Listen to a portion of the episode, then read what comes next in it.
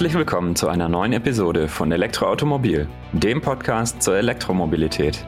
Es begrüßen euch eure Hosts Markus Zacher und Valentin Bus.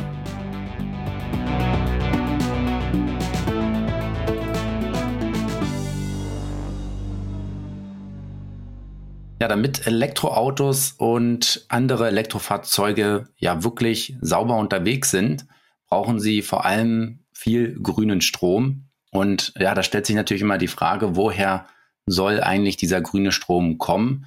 Haben wir überhaupt genügend dafür, damit wir alle möglichen Elektroautos und die, die noch kommen werden, damit betreiben können? Und ist es nicht eigentlich so, dass wir, wenn wir heute ein E-Auto fahren, dann eigentlich eher Kohlestrom laden? Ja, um solche Fragen zu klären, haben wir uns mal wieder kompetente Unterstützung in den Podcast eingeladen und freuen uns heute einen der ja, renommiertesten Experten auf dem Gebiet der erneuerbaren Energien bei uns im Podcast zu haben. Und zwar den ähm, Professor fürs Fachgebiet regenerative Energiesysteme an der Hochschule für Technik und Wirtschaft in Berlin. Herzlich willkommen, Volker Quaschning. Ja, danke für die Einladung. Hallo auch von meiner Seite. Vielleicht können Sie sich ein bisschen selber vorstellen, wie so Ihre Vita ist, ähm, Schwerpunkte und was Sie heute primär tun? Ja, mein Name, wie gesagt, ist Volker Quaschning. Ich bin seit 2004, also schon relativ lange, Professor für das Fachgebiet regenerative Energiesysteme an der Hochschule für Technik und Wirtschaft. Wir haben da einen tollen Studiengang zu erneuerbaren Energien. Das heißt, wir bilden Ingenieurinnen und Ingenieure aus. Ja, und ähm, ich bin selber seit fast 30 Jahren jetzt mittlerweile im Bereich regenerative Energien tätig, habe da schon äh, mit meinem Studium angefangen, Doktorarbeit gemacht, war auch längere Zeit im Forschungsbereich und ja, heute geht es ja auch um das Thema Elektroautomobil. Das spielt natürlich auch eine Rolle. Natürlich fahre ich auch selber äh, Elektroauto und lade das mit der eigenen Solaranlage auf. Also das heißt nicht nur theoretischen Background, sondern auch praktischen. Mhm. Ja, sehr gut. Da stellt sich gleich die Frage, was für ein Auto fahren Sie denn? Ja, wir haben lange gewartet, also ähm, weil wir brauchen eigentlich ein Familienauto. Wir haben nur ein Auto für fünf Personen, ähm, weil ich denke, wir müssen auch schauen, dass wir von der Anzahl der Autos runterkommen. Das heißt, es musste ein großes Auto sein. Mhm. Der Tesla S war am Anfang zu teuer, deswegen haben wir doch später ein Elektroauto gekauft, als wir ähm, es gewollt haben. Aber dann Tesla Model 3 war eigentlich das erste Auto, was, sage ich mal, einigermaßen noch ähm, bezahlbar ist und dann äh, auch für fünf Personen geeignet ist. Mittlerweile ist die Auswahl ja deutlich größer. Mhm. Wir hatten damals auch den Kia Eniro angeschaut, aber der hatte 18 Monate Lieferzeit, ist deswegen dann auch ausgefallen. Also die Zeiten sind ja zum Glück vorbei. Mhm. Ja, hervorragend. Der Model 3 ist ja auch, also für, bei fünf Personen wahrscheinlich heute schon viele sagen, dass das Auto da nochmal eine Nummer größer sein kann. Ähm, Auch es geht, geht aber ganz gut. Also man kann zu fünft mhm. einigermaßen gut drin sitzen. Klar, für eine Urlaubsreise ist der Kofferraum ein bisschen klein, aber man kann ja auch einen Dachgepäckträger oben drauf machen. Das heißt mhm. also, ähm, und mit fünf Personen und Dachgepäckträger kommt man auch mit Model 3 ähm, sehr gut eigentlich, äh, selbst in den Sommerurlaub. Mhm. Ja, und auch sehr effizient, auf jeden Fall. Dann ähm, würde ich sagen, dann können wir euch direkt in das Thema auch ähm, einsteigen zu den regenerativen Energien oder erneuerbare Energien. Ich weiß gar nicht, ob es da nochmal eine konkrete Unterscheidung gibt. Wo stehen wir denn da heute eigentlich in Deutschland? Sind wir, haben wir einen guten Stand bei den Erneuerbaren? Wie viel erzeugen wir bereits? Und ähm, ja, ich glaube, da darf man ja auch nicht nur auf den Strommix gucken, sondern mhm. muss auch die gesamte Bilanz so ein bisschen im Auge behalten. Genau, also beim Elektroauto laden ist natürlich der Strom entscheidend. Ähm, da sieht's schon recht gut aus. Also etwa die Hälfte des Stroms in Deutschland stammt aus erneuerbaren Energien. Da haben wir recht viel schon gemacht. 1990 waren wir da bei drei bis vier Prozent. Jetzt haben wir fast 50. Also da ist schon ganz gut. Aber natürlich, äh, wenn wir klimaneutral werden wollen, müssen wir schauen, dass wir halt jetzt möglichst schnell möglichst in den nächsten 15 Jahren auf 100 Prozent kommen. Also das heißt, da liegt noch einiges vor uns. Und wenn wir uns den Gesamtenergieanteil anschauen, da liegen die erneuerbaren Energien deutlich drunter, weil natürlich im Verkehr fahren halt die meisten immer noch mit, Benzin und Diesel. Wir heizen mit Öl und Gas, sind also hier massiv von äh, ja, Erdöl und Erdgas abhängig und das drückt den Anteil erneuerbarer Energien dann im Gesamtenergieaufkommen. Da liegen wir gerade mal bei 20 Prozent. Also da sieht es noch nicht so richtig doll aus. Hm. Ähm, was ist denn, was ist eigentlich bei diesen erneuerbaren Energien alles reingerechnet? Also klassisch hat man ja immer Solarenergie und Windkraft im Kopf, aber was gehört denn eigentlich da auch noch so dazu? Genau, also in Deutschland haben wir das meiste eigentlich äh, derzeit sogar aus Biomasse.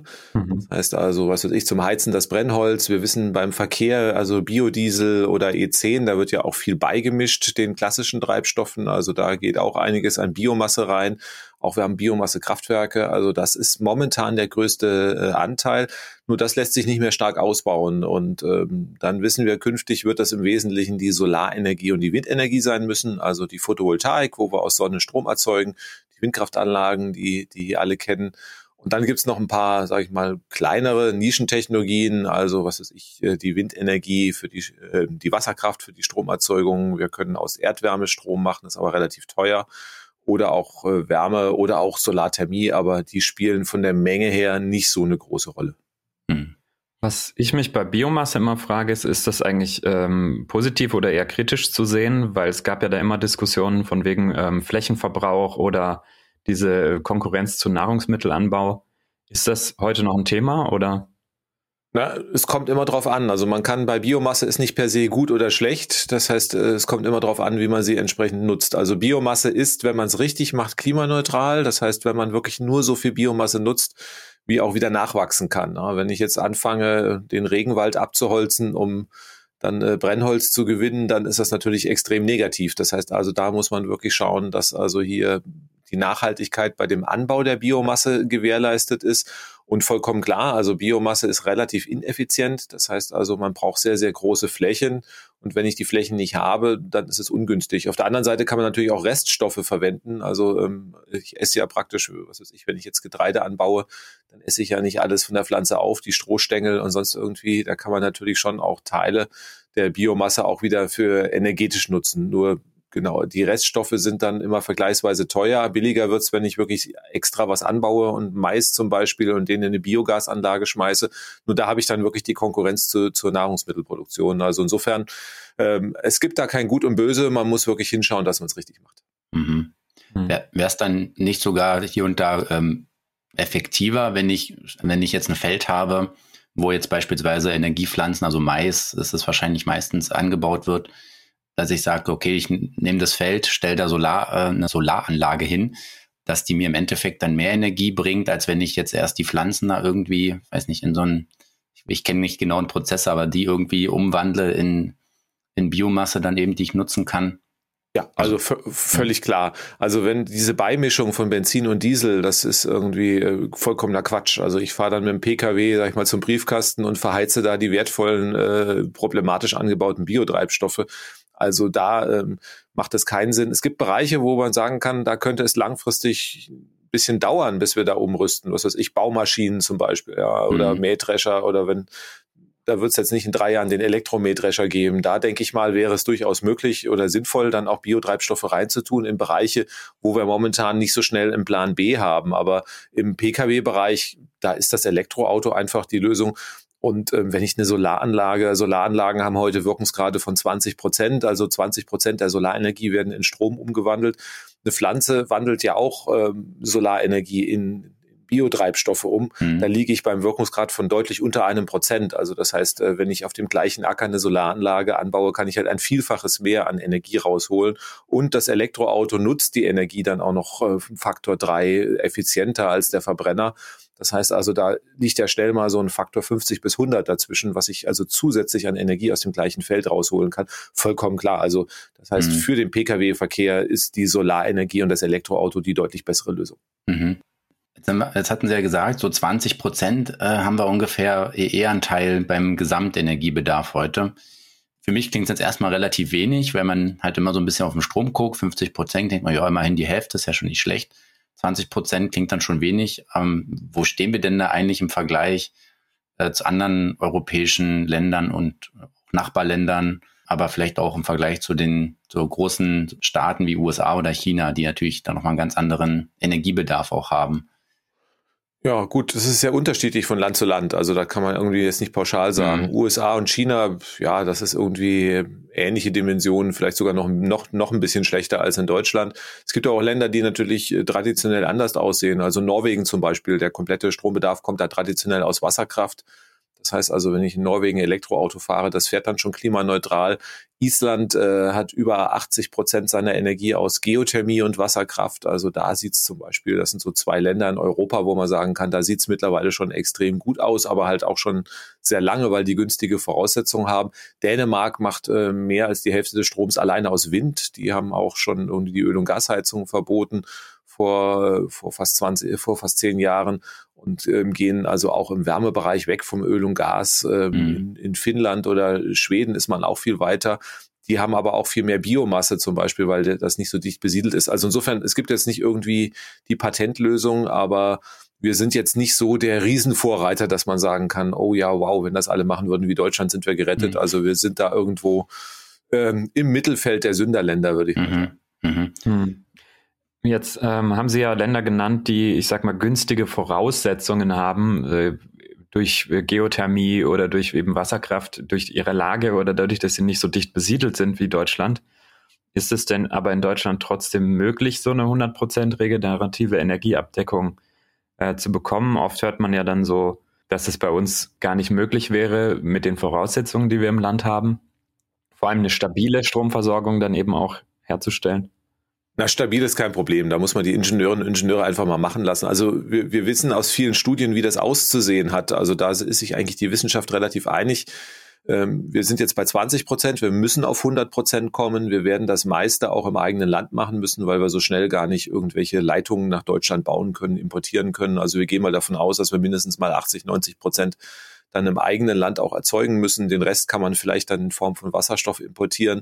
Und das geht aber auch. Das heißt, ähm, es wird dann nicht die Wasserkraft sein, da fehlen uns die Berge und die Biomasse auch nicht, weil uns da die Äcker fehlen, aber äh, wir können mhm. sehr viel mit Solar- und Windenergie machen. Also wenn ich jetzt alle Äcker in Deutschland mit Solarenergie zustelle, kann ich ganz Europa mit Strom versorgen. Also einfach mal so von der Größenordnung. Und wir müssen ja nicht alle Äcker nehmen. Und ähm, auch da habe ich jetzt nicht die Konkurrenz zur Nahrungsmittelproduktion. Ich kann die sogenannte Agro-Photovoltaik machen. Das heißt, ich kann also Solaranlagen auf die Äcker draufstellen und dann einfach in Reihen so weit auseinanderziehen, dass ich dazwischen noch Landwirtschaft machen kann. Mhm. Und ähm, deswegen ist das Solarenergie zum Beispiel gar kein Problem. Wir brauchen aber auch die Windenergie, um über den Winter zu kommen. Im Winter haben wir halt einfach nicht so viel Solarstrom. Und ähm, auch da müssen wir natürlich die Anzahl der Windräder in Deutschland mal mindestens verdoppeln, noch auf an Land. Und, ähm, das heißt, wir können uns dann auch zu 100 Prozent versorgen. Aber wir werden natürlich auch Windräder sehen. Das heißt also so die Illusion, dass man sagt, naja, lass uns mal hier klimaneutral werden mit erneuerbaren Energien, aber Windräder bitte nicht in unserem mhm. Bundesland. Das wird natürlich dann nicht klappen. Mhm. Ja. Ja, da sehe ich so ein bisschen noch so zwei Hürden. Einerseits so die gesellschaftliche Akzeptanz, weil gefühlt wird ja gegen alles immer protestiert, was mit ähm, dem Ausbau Erneuerbaren in Verbindung steht. Also sei es jetzt Windräder, da wird von Verspargung getroffen, äh, gesprochen und ähm, dann wird immer betont, dass, es, dass da so viele Vögel dran sterben. Bei Solarflächen habe ich jetzt auch schon gehört, dass es äh, Bürgerinitiativen gibt, die sich da gegen die Verspiegelung der Landschaft aufregen. Hm. Ähm, die Trassen, die wir brauchen, also die, die Stromtrassen, ja, dann wird auch immer äh, gegen protestiert. Jetzt baut man die teilweise unterirdisch, was viel, viel teurer ist. Ich weiß nicht, ob es vielleicht trotzdem robustere Technik ist, weiß ich nicht genau. Haben, haben Sie da irgendwie eine Idee, wie man das schafft, dass ähm, man vielleicht sagt, also dass das ein positiveres Image bekommt in der Bevölkerung, dass die Bevölkerung wirklich dahinter steht und wir auch da schneller dazu kommen, diese ja, Anlagen zu errichten? Es gibt eigentlich zwei Sachen. Wir müssen in erster Linie erstmal natürlich aufklären. Also wenn ich jetzt ein Windrad nicht baue, dann bleibt ja nicht alles beim Alten und es wird gut, sondern wir haben ja einfach ein Riesenproblem mit der Klimakrise.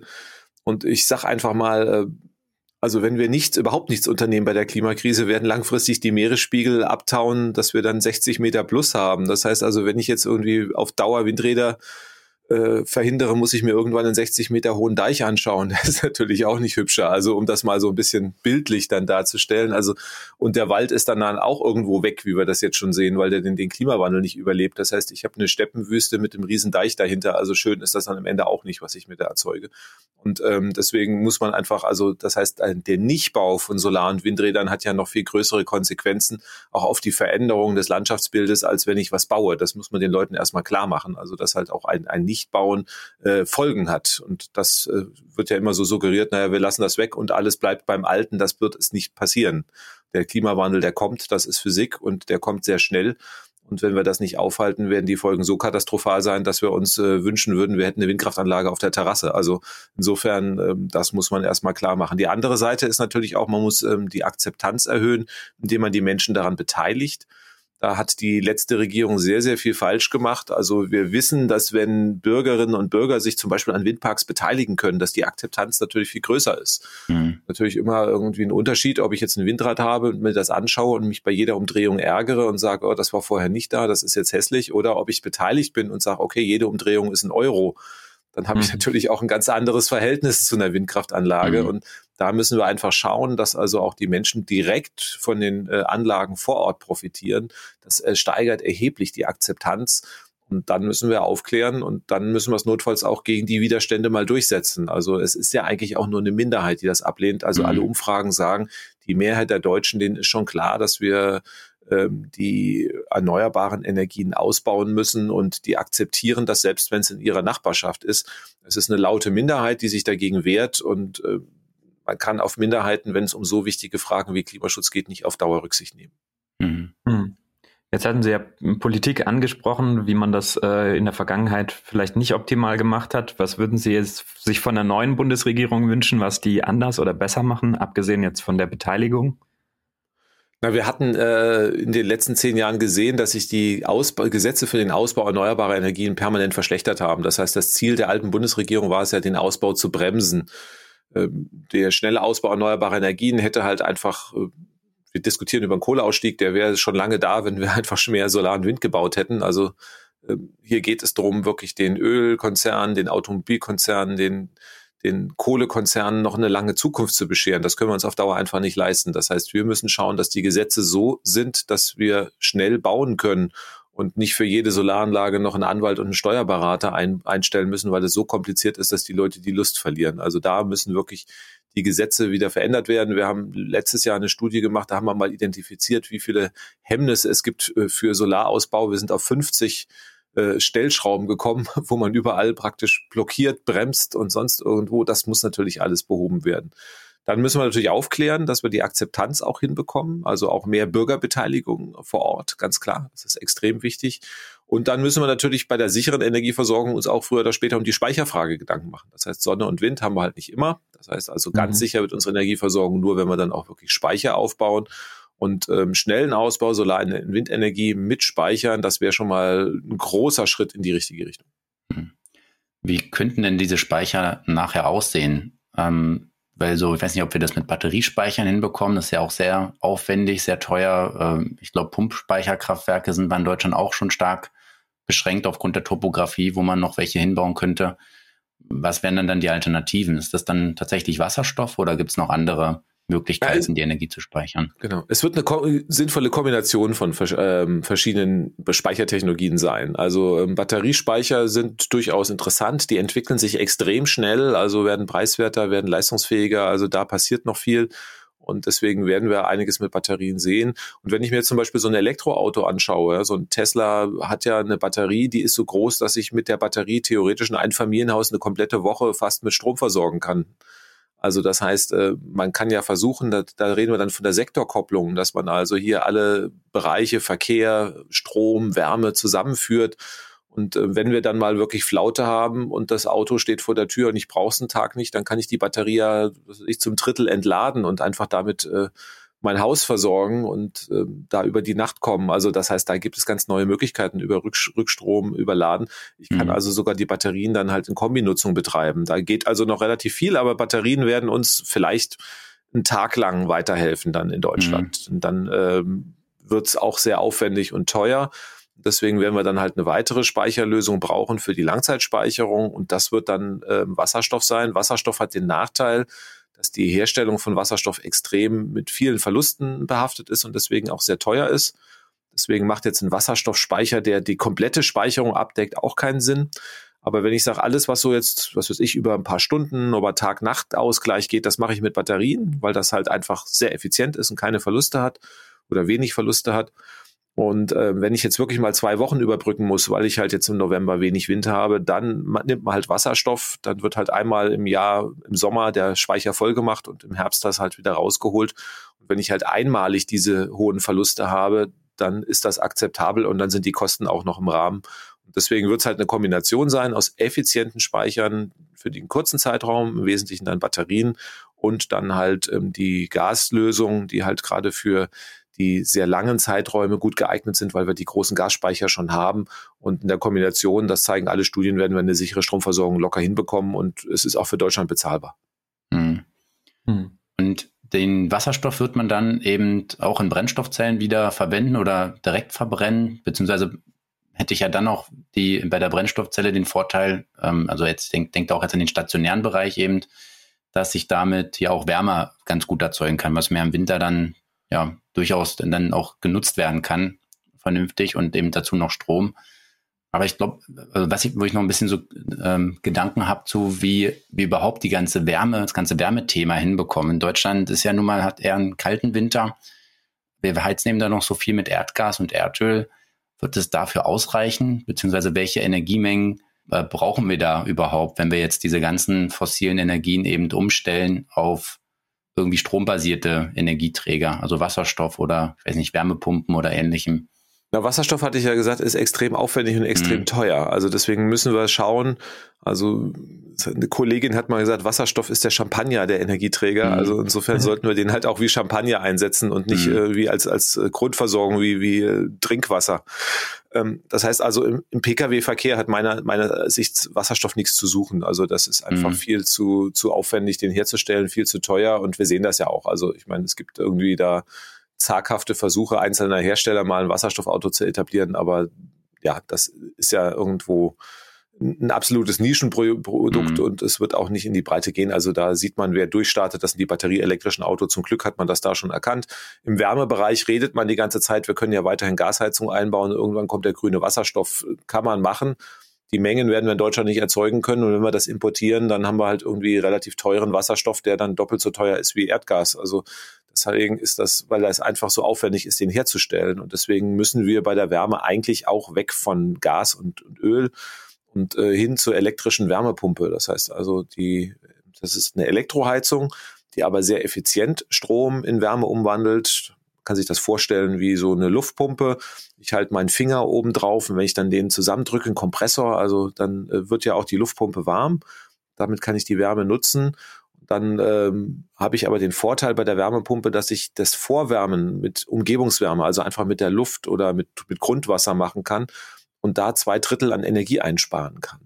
Deswegen kann ich mit einer elektrischen Wärmepumpe aus einer Kilowattstunde Strom drei Kilowattstunden Wärme machen, spare also zwei Drittel an Energie ein. Und ähm, deswegen ist das halt einfach ähnlich wie das Elektro batterieelektrische Auto einfach richtig effizient. Und da muss die Reise hingehen, überall wo es geht, raus mit der Öl- und Gasheizung, rein mit der elektrischen Wärmepumpe. Und dann kriegen wir das Ganze schon relativ hin. Und die, den Wasserstoff, den brauchen wir halt dort, wo es keinen Plan B gibt. Also dann für die Langzeitstromspeicherung, um halt wirklich äh, dann mal zwei Wochen zu überbrücken oder dann halt für die Industrie oder den, den äh, Luftverkehr. Also da denke ich mal, macht es Sinn. Für alle anderen Bereiche sollten wir einfach auf die effizienteren Antriebe, äh, äh, Möglichkeiten, also zum Beispiel das batterieelektrische Auto oder die Wärmepumpe setzen. Mhm. mhm. Ich, ich hatte jetzt letztens mal eine Zahl gehört, aber es geht jetzt vielleicht da auch schon ein bisschen mehr Richtung Wasserstoff dann. Ähm, dass wir allein für die chemische Industrie, ähm, ich, ja, ich habe es jetzt mir nicht, nicht gemerkt, aber es waren doch schon so gigantische Mengen an Wasserstoff, also die wir da brauchen würden, dass das schon schwierig wird. Allein, ich meine, es war die chemische Industrie damit zu versorgen. Da werden wir schon kaum über Importe hinkommen. Also es ist ja wahrscheinlich dann fast utopisch, gerade im industriellen Bereich. Man redet ja auch da von Stahl oder Stahlwerke waren es eventuell auch. Ich muss, muss vielleicht nochmal nachrecherchieren ähm, aber wir haben eben ja eine große Industrie, Chemie, Stahl, Beton, die alle Wasserstoff einsetzen sollen, dass die Mengen wahrscheinlich wirklich schwierig werden, in äh, Deutschland äh, zu erzeugen. Das sind doch aber eigentlich auch so Energieanteile, die sozusagen diesen Gesamtenergieverbrauch, den wir hier in Deutschland betrachten, mit reingerechnet werden, oder? Ja, natürlich. Ähm, also es gibt ja Bereiche, wo wir Wasserstoff brauchen, wie gesagt, Industrie oder mhm. Flugverkehr. Und ähm, da kann man über Importe dann diskutieren. Aber ähm, es macht jetzt zum Beispiel keinen Sinn zu sagen, okay, wir bauen jetzt keine Windräder auf, um Elektroautos zu laden oder keine Solaranlagen, sondern wir stellen jetzt Solaranlagen in die Wüste, machen erstmal Wasserstoff draus, transportieren den nach Deutschland, wandeln den Wasserstoff wieder in Strom mhm. um und packen den dann in die Autobatterie. Also das, ähm, das ist einfach zu aufwendig. Das heißt also, da sollte dann der Solarstrom, ich meine, bei mir zu Hause ist es so, ich habe eine, eine Wallbox, da hängt also das Auto dran. Die Wallbox ist so eingestellt, dass ich Überschussladen mache. Das klappt jetzt selbst im Oktober noch. Ich habe jetzt also auch meinen Akku, äh, den gestern weitgehend voll bekommen. Und äh, da kommt wirklich der Strom eins zu eins von meinem Hausdach ab ins Auto und fertig. Also das ist halt einfach mhm. die effizienteste Lösung. Wenn ich jetzt anfange, den Solarstrom in der Wüste zu erzeugen, dann dort irgendwie Wasser zu entsalzen, dort äh, Wasserstoff herstellen, den auf ein Schiff draufzupacken, nach Rotterdam zu fahren, dort auf einen LKW verladen, den wieder irgendwie ein Kraftwerk in meine Umgebung zu führen, da dann Strom rauszumachen, um damit mein Auto zu laden. Mhm. Ich glaube, da ist jedem klar, dass das nicht preiswert sein kann. Mhm. Und ähm, deswegen müssen wir wirklich schauen, dass wir da, wo es halt wirklich sinnvoll ist, äh, den Wasserstoff vermeiden. Wenn ich jetzt Stahl klimaneutral herstellen will, brauche ich Wasserstoff. Da kann ich auch nicht mit Strom was machen. Also das sind einfach Prozessenergie, da kommt man nicht dran vorbei.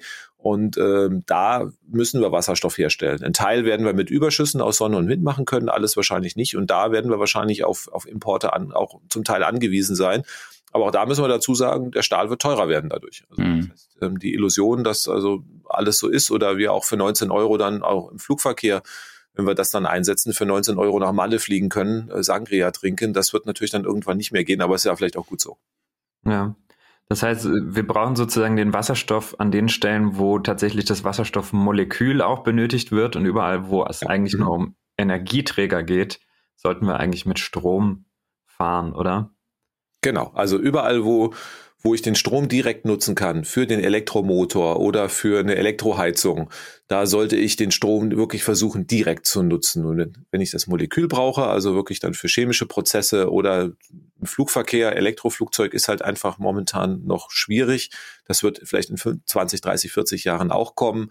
Aber äh, momentan haben wir da einfach Probleme, weil äh, batterieelektrisches Flugzeug, da arbeitet man dran, aber das wird bestenfalls erstmal für die Kurzstrecke gehen. Da komme ich an den Treibstoffen nicht vorbei. Da sollte man den Wasserstoff einsetzen, aber wie gesagt, für die anderen Bereiche, für die Elektromotoren oder für die Wärme, da ist Strom, die Direktstromnutzung immer der bessere Weg. Zum, zum elektrischen Fliegen hatten wir gerade in der letzten Folge auch einen Gast. Genau, also äh, Kleinflugzeuge für Einzelpersonen gibt es genau. natürlich schon, aber das, Sie meinen jetzt die, die großen äh, Ferienflieger sozusagen. Genau, also nach Australien werde ich halt mit dem mhm. Elektroflieger auf absehbare Zeit nicht bekommen. Von daher.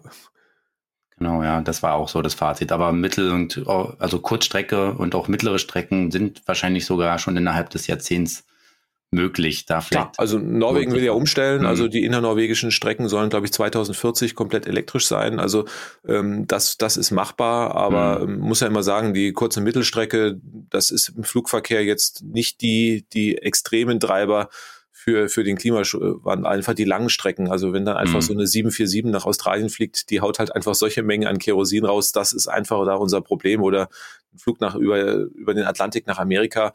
Und das wird die nächsten zehn Jahre definitiv nicht mit dem Elektroflieger ja. möglich sein.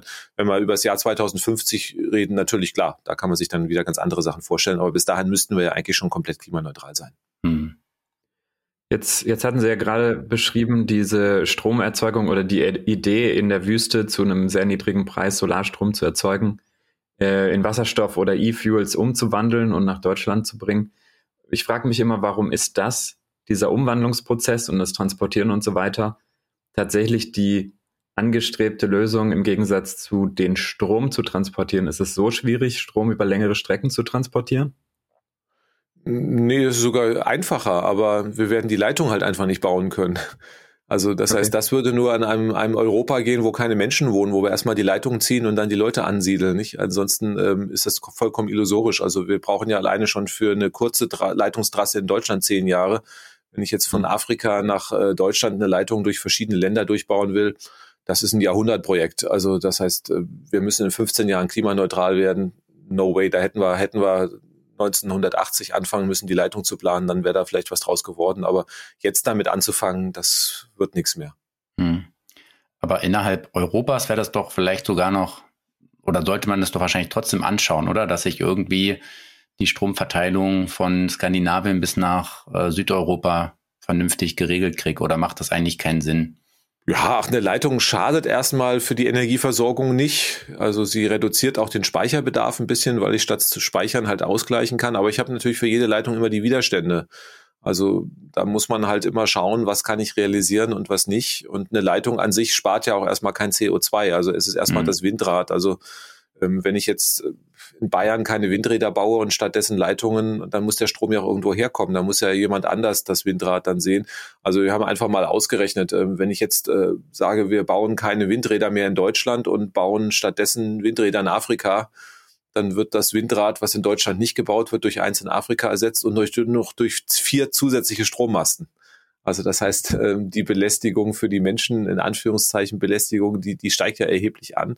Deswegen sollte man erstmal versuchen, vor Ort wirklich den Strom zu erzeugen und äh, nur dann für die Zeiträume, wo das halt irgendwie nicht ausreicht, da für Ausgleich sorgen. Das reduziert den Leitungsbau erheblich und äh, erhöht natürlich auch die Akzeptanz enorm. Also der Weg, den Bayern geht, dass man sagt, wir bauen in Bayern keine Windräder, das halte ich für komplett äh, schizophren, weil wie gesagt, also dann hat jemand anders die Windräder und wir müssen zusätzlich halt noch Strommasten bauen. Mhm. Deswegen erstmal vor Ort den Strom erzeugen, vor Ort gucken, dass man ihn speichern kann und dann ein paar Leitungen für den Ausgleich. Klar, das macht auf alle Fälle Sinn. Aber wenn ich jetzt einfach hier Teile von Europa rausnehme und dann versorgen wollte, man muss ja schauen, es gibt Szenarien, dass man sagt, wir bauen in Deutschland gar keine erneuerbaren mehr, aber dann müssen wir 100 parallele Leitungstrassen quer irgendwie durch Spanien und Frankreich ziehen, irgendwie eine Schneise von 10, 20, 30 Kilometer Breite nur mit Stromleitungen. Also ich meine, das ist, äh, das funktioniert auf dem Papier, aber nicht in der Realität. Hm. Zumal man ja aus Frankreich dann überwiegend Atomstrom bekommen würde, der wäre ja CO2-mäßig jetzt nicht so kritisch, aber da hängen ja andere Dinge dran. Ja, aber die, die Franzosen haben ja gar nicht so großen, also die müssen sich ja selber versorgen. Also es ist ja nicht so, dass also Frankreich hat 70 Prozent Atomstrom und nicht 120 Prozent. Also die haben da auch nichts, ja. was sie exportieren könnten. Okay. Das heißt also, wir müssten ja dann auch, wie gesagt, wenn wir das nicht bei uns machen, zusätzlich irgendwo erstmal erneuerbare Energien aufbauen. Die Länder müssen ja erstmal selber klimaneutral werden und dann sich, äh, ich meine, in Frankreich und oder in Spanien guckt man sich auch nicht so gerne ein Windrad an oder eine Solaranlage und äh, dann für den eigenen Bedarf das erstmal zu machen und dann noch für die Deutschen zusätzliche Anlagen aufzustellen, weil die Deutschen, die sich nicht angucken wollen, wird das wird nicht so ein Deal. Also wenn, dann muss ich in die Wüste gehen. Auch da muss man drüber diskutieren. Das ist ja auch so eine Art Kolonialismus, nicht? Also die Marokkanerinnen und Marokkaner muss man auch erstmal fragen, ob die unsere ganzen solaren Windräder haben wollen, die wir nicht aufstellen wollen musste man auch nochmal diskutieren. Das kann man natürlich als reiches Deutschland mit Geld lösen. Also dann schütten wir die halt einfach mit Geld zu, dann werden die das schon irgendwie ähm, akzeptieren, dass wir ihr Land dann entsprechend mitnutzen. Aber äh, es ist ehrlicher, wenn wir doch auch einen Teil einfach bei uns machen. Hm. Jetzt haben wir gerade äh, Frankreich und Atomenergie angesprochen. Ähm, einerseits ist das ja auch, haben die auch hier und da, gerade im Sommer, glaube ich, äh, auch Versorgungsprobleme, weil es dann zu heiß wird und dann können sie die nicht richtig kühlen und müssen runterregeln und importieren, glaube ich, auch einiges aus Deutschland. Ähm, in Deutschland selber haben wir den Atomausstieg beschlossen und haben den ja auch vor dem Kohleausstieg beschlossen. Und jetzt gerade im Blick auf die Klimakrise wird ja auch immer wieder dann diskutiert, naja, hätten wir vielleicht lieber erstmal den Kohleausstieg gemacht und dann die Atomkraftwerke runtergefahren. Oder, also das sagen ja auch manche Stimmen, ähm, wir sollten vielleicht sogar wieder Atomkraftwerke ja, verlängern oder neu aufbauen, weil sie eben erstmal fast äh, CO2-neutral sind, wenn man jetzt mal den Uranabbau dann äh, ausklammert. Was ist denn da Ihre Meinung zu? Naja, es ist eine Scheindiskussion, muss man schauen. Ich meine, wir jammern, dass der Anteil von 20 Prozent erneuerbare Energien halt noch zu niedrig ist für den Klimaschutz. Die Kernenergie liegt am Gesamtenergieaufkommen bei drei Prozent, wenn ich den Endenergieaufkommen angucke. Also das ist jetzt wirklich irrelevant für den Klimaschutz. Ob ich die mhm. drei Prozent habe oder nicht, das rettet uns nicht und bringt uns auch nicht näher oder weiter weg vom Pariser Klimaschutzabkommen. Also wenn ich auf die Kernenergie setze, würde das ja bedeuten, ich muss in Deutschland 200 neue Kernkraftwerke bauen, und das innerhalb von zehn Jahren. Also das wäre dann ein Szenario, was man sagen könnte, wenn ich die Gefahren ausblende, das würde für den Klimaschutz helfen. Aber na, da bin ich ja mal gespannt. Dann bauen wir mal die ganzen Kernkraftwerke beim Herrn Söder in Bayern und dann gucken wir mal, mhm. was das für eine Begeisterung auslösen wird. Also das ist ja nicht durchsetzbar. Und ob wir nun jetzt die, die paar Kernkraftwerke ein bisschen verlängern oder nicht, das ist komplett irrelevant für den mhm. Klimaschutz. Mhm. Das heißt, das ist eine Scheindiskussion. Den Leuten wird suggeriert, naja, wenn wir die Kernkraftwerke weiterlaufen lassen, dann können wir einfach weiter so machen. Und das weiter so geht halt einfach nicht mehr. Das heißt, wir brauchen jetzt einen neuen Weg. Und ähm, da hilft es auch nicht so, am, am Strohhalm sich festzuhalten und zu klammern und sagen, auch hätten wir mal. Also die Kernenergie hat einen kleinen Anteil auch weltweit. Äh, ist das also auch was jetzt neu gebaut wird. Das wird immer suggeriert, da werden Tausende von neuen Kernkraftwerken gebaut. Also die kann ich irgendwie an einer oder zwei Händen abzählen, was da pro Jahr entsteht. Der Anteil erneuerbarer Energien, der weltweit gebaut wird, ist um Dimensionen größer. Und die Kernenergie ist da keine Lösung. Die ist einfach riskant, sie ist teuer. Und im Großen und Ganzen setzen die Länder drauf, die Atommächte sind. Also Großbritannien irgendwie hat jetzt einen Neubau, klar, die haben, mhm. sind halt auch Atommacht. Frankreich ähm, hat gleichzeitig zu seinem Atomprogramm verkündet, dass es ja auch weiterhin irgendwie eine der führenden Nuklearmächte sein möchte, was äh, die Abschreckung betrifft.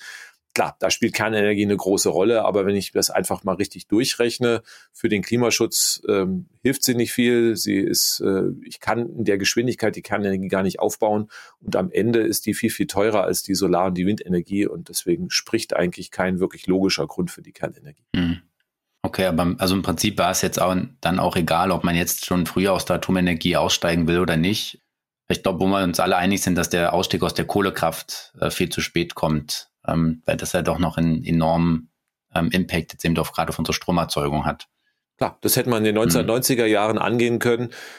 Und ähm, jetzt das Gejammere auch bei der Kernenergie. Ich meine, wir wissen seit 2011, dass wir aus der Kernenergie aussteigen. Wenn ich natürlich jetzt nicht dafür sorge, dass ich ausreichend Solar- und Windräder zubaue, um das aufzufangen, dann ist natürlich klar, dass irgendwie die CO2-Emissionen dann durch den Kernenergieausstieg nicht runtergehen. Also mhm. das ist ja. irgendwie, ähm, ja, jetzt im Nachhinein sagen, oh, jetzt irgendwie, das ist so wie Weihnachten, das kommt plötzlich ganz überraschend, dass wir aus der Kernenergie aussteigen.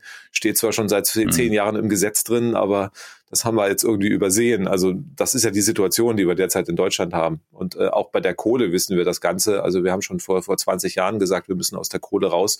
Aus Klimaschutzgründen hätte man damals ein gescheites Gesetz gemacht, auch einen Strukturwandel. Wir hätten den Menschen eine Perspektive geben können, irgendwie, man hätte sich rechtzeitig darauf einstellen können. Wir hätten nicht das Gezerre gehabt vor Ort. Das ist ja alles irgendwie äh, bewusst gegen die Wand gefahren worden. Und jetzt haben wir das Schlamassel, weil wir da sehr kurzfristig raus müssen. Das sorgt für Probleme, für Verwerfung. Und äh, ja, aber da müssen wir jetzt halt einfach durch.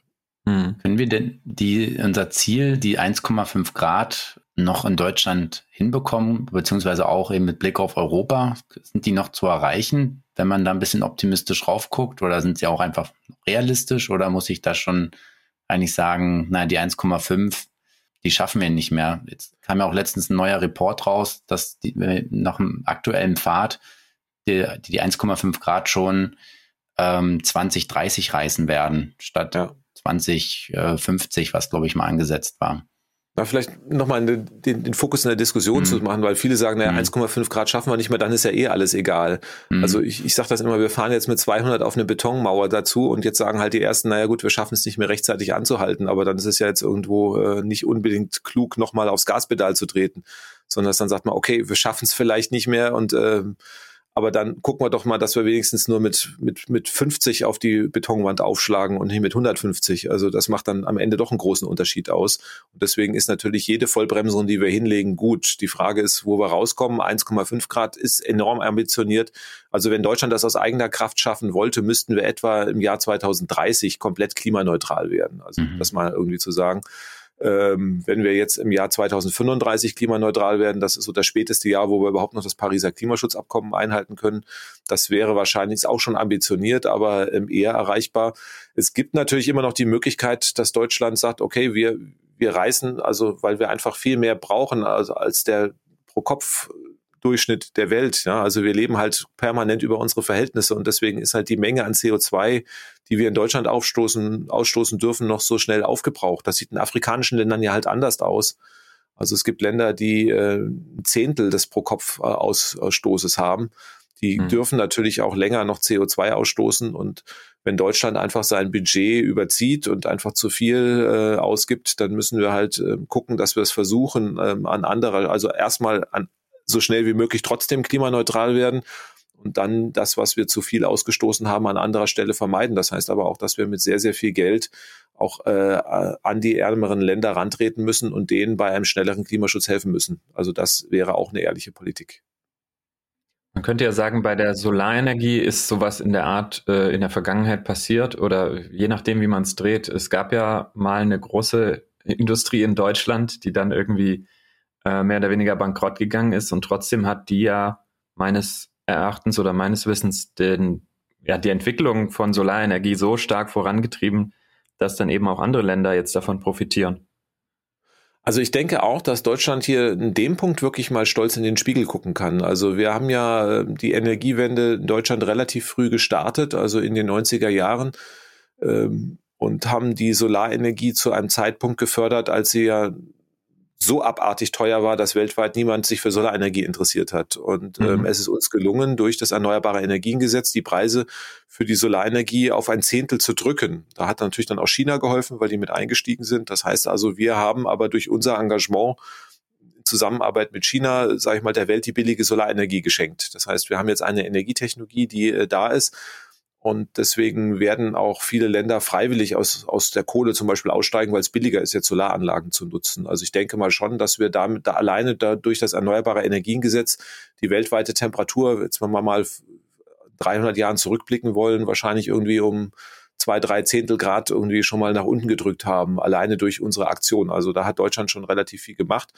Nun ist Deutschland halt immer noch eins der großen Sünderländer, da können wir uns halt leider nicht drauf ausruhen. Aber ähm, das zeigt halt schon, dass man mit solchen ähm, beherzten ähm, Maßnahmen auch weltweit wahnsinnig viel erreichen kann. Also in, in, Indien werden viele Kohlekraftwerksprojekte eingestellt, weil einfach Solarenergie mittlerweile preiswerter ist. Und das ist natürlich schon eine gute Sache. Nur Deutschland hat dann äh, 2010 die Lust an der Solarenergie verloren, weil hätte man das halt weiter ambitioniert durchgezogen, hätte es halt einfach einen schnellen Kohleausstieg schon gegeben und sonst irgendwie, das wollte man nicht. Dann hat man die Technologie halt einfach, äh, sagen wir, okay, wer will sie haben? Und dann haben die Asiaten und die Chinesen halt zugegriffen. Und das ist, wird sich jetzt irgendwann wirtschaftspolitisch nochmal rechnen. Aber für mhm. die Welt und für den Klimaschutz war das sicherlich eine sehr, sehr gute Tat, was wir da gemacht haben. Das widerlegt ja auch so ein bisschen diese Argumentation, wir in Deutschland, wir machen ja so wenig aus in der Welt, äh, wir können nichts ändern.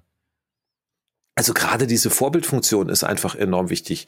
Wenn ich immer international mit Menschen rede, dann sagen sie ja, warum passiert denn nichts? Ähm, bei euch und dann sagen die, naja, wir gucken halt erstmal auf die, die reichen Länder, auf Deutschland. Wenn Deutschland die Energiewende schon nicht hinbekommt, dann brauchen wir bei uns im Land irgendwie mit schlechteren Voraussetzungen erst gar erst, erst recht nicht anfangen. Und deswegen ist halt einfach diese Vorreiter- und Vorbildrolle so enorm wichtig. Es gibt halt einige wenige Länder, USA, Deutschland, wo wirklich viele andere Länder drauf gucken und sagen, wir wollen den, den Lebensstandard und, und das wollen wir erreichen.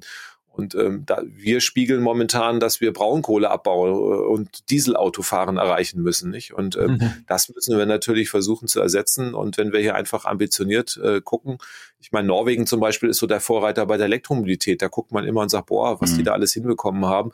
Nur Norwegen ist so ein kleines Land. Da sagen immer alle, na ja, gut, das ist jetzt ein kleines Land und die sind reich und die haben viel Wasserkraft. Aber wenn das natürlich so äh, Deutschland mit 80 Millionen Einwohner, Einwohnerinnen hinbekommt, dann ist das natürlich schon äh, eine ganz andere Hausnummer. Und ich glaube, das würde dann auch äh, gleich mal so ein Faktor 10 an Leuten nach sich ziehen, die einfach dann dem Beispiel folgen. Ja, ich kann mich noch an Zeiten erinnern, ähm, da wurde Deutschland wirklich, das war aber auch so vielleicht 2010 rum oder so, oder noch, noch länger her, ähm, immer extrem auch gelobt, wie viel Windkraft wir hier aufbauen und ausbauen. Das äh, war auch in, kam auch in den USA immer ziemlich überraschend bei Leuten, die sich da ein bisschen mit beschäftigen, dachten, wow, die Deutschen, die legen da einfach mal los und sind da jetzt so führend. Und ähm, ich glaube, das spielt, also heute sind wir im internationalen Vergleich ja nicht mehr an dieser Position. Das, ähm, na, ja na, Im Gegenteil. Also man ja. guckt jetzt auf Deutschland und sagt, oh, was ist denn in Deutschland schiefgegangen? Also die haben so hm. losgelegt und jetzt tun die ja nichts mehr. Also was ist denn da so passiert? Also wir gelten mittlerweile als Negativbeispiel und das mhm. ist irgendwie eine Rolle, die tut mir richtig weh, also mhm. weil es gar nicht hätte sein müssen. Ja, und weil wir eigentlich auch hier die Technologie und die Leute und alles dabei haben, um da auch führend zu sein in dieser Industrie. Ja, und wenn wir es nicht machen, macht es jemand anders. Mhm. Also muss man ja schauen. Wir hatten in Deutschland mal 120.000 Jobs in der Photovoltaik. Das haben wir runtergeschrumpft auf 30, 40.000. Und äh, im gleichen Atemzug haben die Chinesen äh, hochgefahren. Die haben jetzt mittlerweile zwei Millionen Leute, die in der Photovoltaik arbeiten, alleine in China. Also irgendwie, die waren bei null, als wir bei unseren 100.000 waren. Und das heißt, da sieht man, wir haben die Technologien abgegeben und ich meine, wir werden keine Braunkohlebagger exportieren und irgendwann auch mal keine Dieselautos mehr. Also es wäre sehr, sehr klug, einfach auf diese neuen Technologien zu setzen. Mhm. Würde denn ähm, jetzt gerade auch, weil eine neue Bundesregierung sich ja formiert oder ja eine potenzielle Bundesregierung, ähm, wird sich das denn lohnen, dass sich die Regierung nochmal das EEG äh, zu Herzen nimmt und sich nochmal anschaut, ob man das reformiert oder abschafft? Oder ist das vielleicht inzwischen ein bisschen veraltet oder die, die Regelung da drin nicht mehr so richtig aktuell? Naja, wir brauchen eigentlich einen kompletten Neustart, das muss man mhm. sagen. Also wir brauchen beim Ausbau der Solarenergie irgendwie einen Faktor sieben, beim Wind auch. Ja, also das muss siebenmal so schnell passieren wie jetzt, um überhaupt noch das Pariser Klimaschutzabkommen einzuhalten. Also das heißt, es reicht nicht an zwei, drei kleinen Stellschrauben zu drehen. Mhm. Also deswegen, das ist vollkommen klar. Wir müssen uns wirklich überlegen, wie wir dieses Tempo hinbekommen. Das wird man äh, natürlich kann man das Tempo deutlich steigern, wenn wir, sage ich mal, die viele Bremsen aus dem Erneuerbaren Energiengesetz beheben, aber das wird nicht ausreichen. Also wir müssen über neue Sachen nachdenken, über Baupflichten. Wir brauchen auch bei der Windenergie ähm, einfach irgendwelche Vorgaben für, für Landkreise, dass man sagt, ihr müsst halt zwei Prozent der Fläche ausweisen und wenn ihr das nicht tut, dann gibt's halt Strafzahlungen oder so etwas. Also mhm. das heißt, da muss man wirklich über auch ganz neue Maßnahmen nachdenken. Ähm, was derzeit in Diskussion ist, ist die EEG-Umlage vom Strom wegzunehmen, um den Strompreiswert zu machen und das anders zu finanzieren. Das halte ich persönlich eigentlich für relativ sinnvoll. Also wir müssen eigentlich das teuer machen, was wir nicht mehr haben wollen. Und das ist Öl und Gas. Also das wird schon von selber teuer, da müssen wir gar nichts für tun. Aber eigentlich wäre das irgendwie, hätten wir schon viel früher machen müssen. Dann wären wir vielleicht nicht so abhängig von den Importen von Öl und Gas. Also da müssen wir gucken, dass wir da rauskommen, da an der Preisschraube drehen und stattdessen äh, das, was wir haben wollen, also Strom für die Elektromobilität, fürs Heizen, ähm, dann auch noch weiter preiswerter machen. Also momentan ist ja Erde, Heizöl und Erdgas ist ja steuer, mhm. weitgehend steuerfrei. Das wissen ja die meisten gar nicht. Während ich, wenn ich jetzt mit Strom heize, habe ich 50 Prozent Abgaben. Das ist äh, also der eigene Solarstrom wird dann nochmal mit Steuern belegt. Das ist ja ab, eigentlich schizophren und mhm. deswegen das muss man eigentlich umdrehen, auch wenn es erstmal weh tut. Also wir müssen schauen, dass die Menschen, die mit heimischen Solar- und Windenergie heizen, dass die halt äh, keine Steuern zahlen und die halt wirklich auf Importe haben wollen oder immer noch darauf setzen, dass die halt dann entsprechend äh, noch belastet werden, um das halt zu lassen. Und da müssen die Regeln halt hingehen. Hm. Bisher hätte ja sogar der Eindruck entstehen können, dass die erneuerbaren Energien den Strom teurer machen durch diese Umlage eben. Aber eigentlich sind doch jetzt eine Kilowattstunde Strom aus Solar- oder Windrädern günstiger als zum Beispiel eine Kilowattstunde Strom aus Öl oder Gas oder Kohle? Das ist genau der Fall. Also ich habe ja Jahrzehnte die Diskussion und ah, eine erneuerbaren Energien und die machen die Energie so teuer und äh, alles ganz schrecklich. Und jetzt hat sich das dieses Jahr ja einfach umgedreht. Also die Gaspreise sind einfach explodiert. Das hat jetzt mit Klimaschutz nichts zu tun. Das hängt an den Weltmärkten und äh, an den Wechselkursen auch noch ein bisschen. Also das heißt, wir haben einfach sehr hohes, äh, hohe Gaspreise. Und jetzt sehen wir die Situation, also schizophren, dass an der Strombörse der Preis so teuer geworden ist, dass er teurer gehandelt wird wie Strom aus Solar- und Windenergie. Das heißt, jede Kilowattstunde aus Solar- und Windenergie, die wir jetzt produzieren, ähm, reduziert die Preise und drückt die Preise. Und ähm, jetzt können wir eigentlich froh sein, dass wir die Hälfte Erneuerbare haben. Das heißt also, bei uns äh, werden die Preise durch den hohen Anteil Erneuerbarer im Vergleich zu anderen Ländern ein bisschen gedämpft. Also das heißt, es reicht halt noch nicht aus, um halt die Preise stabil zu halten, aber zumindestens mal drückt das ein bisschen auf den Preisanstieg. Und das ist natürlich jetzt erstmal eine schöne Entwicklung. Und deswegen muss man schauen, dass wir halt viel, viel schneller, viel, viel mehr bekommen. Und wenn wir mal 100 Prozent Solar- und Windenergie haben, dann kann an den Weltmärkten passieren, was, was will. Also dann haben wir einfach stabile Energiepreise mhm. für immer. Und da muss die Reise halt hingehen. Mhm. Ja, da kommt dann immer schnell die nächste Schlagzeile ähm, bei der, na, ich nenne es mal Zeitung mit den vier großen Buchstaben, ähm, wenn unsere Klimaschutzziele so unfassbar teuer werden, wenn wir das alles ja ausbauen und bezahlen müssen. Aber dass das natürlich ja viel zu kurz gesprungen ist, ist ähm, ja mehr als offensichtlich. Weil, ähm, das haben Sie ja schon gesagt, wir zahlen das alles früher oder später mit einem bestimmten Faktor zurück. Und der ist sicherlich nicht niedrig. Na, wir zahlen ja jetzt hm. schon. Also irgendwie, mhm. ich habe jetzt die Zahlen für 2021 liegen noch nicht vor, aber die Preise für Import von Öl und Gas, die werden sich wieder Richtung 100 mhm. Milliarden Euro, die sind ja weg. Also das heißt, wir überweisen ja an Herrn Putin, den Kronprinz von Saudi-Arabien oder wen auch immer irgendwo da riesige Mengen an Geld. Das ist doch viel sinnvoller, die im eigenen Land zu investieren. Also das müssen wir dann erstmal ganz klar sagen. Und die mhm. Klimaschäden, also wir haben es doch auch an der Flutkatastrophe im Ahrtal gesehen, 30 Milliarden Euro über Nacht. Und das ist ja erst der Anfang. Wenn wir irgendwie mit Waldbesitzern reden, also die kriegen ja wirklich die Tränen und die kriege ich auch, wenn ich durch den Wald laufe. Also die Schäden sind ja auch, auch gigantisch, die wir da mittlerweile haben. Das heißt also, weiter auf Öl, Kohle und Gas zu setzen, ist ja äh, der viel, viel teurere Weg. Und ähm, die ganzen Argumente, die vorgebracht werden, die Erneuerbaren sind teuer, die blenden ja immer einen Großteil der Kosten aus. Ja, wenn ich dann einfach irgendwie äh, die, die Klimaschäden und auch, auch was anders zahlen lasse und wenn ich dann jetzt noch anfange, was gefordert wird, jetzt plötzlich Öl und Gas zu subventionieren, ja, dann kann ich ja auch gleich irgendwie äh, dem Herrn Putin eine Einzugsermächtigung für meine Lohn, für mein, mein äh, Gehaltskonto geben. Nicht? Also das, das ist ja im Prinzip, also werden ja Lohnsteuer für Subventionen von Öl und Gas, das sind ja Diskussionen, die momentan mhm. fahren, sehr schizophren. Also wir müssen gucken, dass wir die Abhängigkeit von Öl und Gas reduzieren, auf erneuerbare Energien setzen und dann haben wir langfristig günstige und stabile Preise. Ja, das ist sicherlich äh, gut investierter Euro dann, ja, jeden, jeden Euro da reinzustecken, den kriegen wir auch wieder zurück. Genau, vor allen Dingen das Land, das Geld bleibt halt auch bei uns mhm. im Land. Wir mhm. schaffen Arbeitsplätze, wir schaffen Wertschöpfung und wir äh, investieren in Technologien. Wir wollen ja auch langfristig Industrienation bleiben und nicht irgendwie durchgereicht werden. Und sicherlich werden wir mit Dieselautos nicht das Geschäft machen. Das sieht man. Der wertvollste Konzern ist jetzt Tesla und äh, wäre gut, wenn wir einfach hier mit der deutschen Industrie und der Automobilindustrie dahinterherkommen. Und bei den erneuerbaren Energien müssen wir halt auch schauen, dass uns irgendwie Länder wie China nicht komplett abhängen. Und deswegen müssen wir jetzt einfach beherzt den Weg gehen. Mhm. Das ist doch auch ein gutes Schlusswort. Ähm, Gibt es noch äh, was, was Sie unseren Hörerinnen und Hörern mitgeben wollen? Na, jeder hat ja bei uns in Deutschland die Möglichkeit, selber aktiv zu werden. Also das irgendwie Deutschland ist immer so ein Land, was immer gerne meckert, wenn irgendwas schief läuft und dass man einfach sagt, also einfach so diese, diese positive Vision und Elektroauto. Es gibt ja immer tausend Gründe zum Beispiel, warum man nicht Elektroauto fahren kann. Einfach als Vorbild machen, umsteigen, dass wir einfach irgendwo hier ganz klar eine Lösung auf erneuerbare Energien setzen, wenn es klappt. Also zu Hause eine Solaranlage in der Mietwohnung, kann ich die sogar an den Balkon hängen und mir meine Stromreise stabil halten. Also Teil zumindest mal davon. Also es gibt so, so viele Möglichkeiten und ich glaube, wir müssen eigentlich weg von dem Land der Meckerer und Jammerer irgendwie.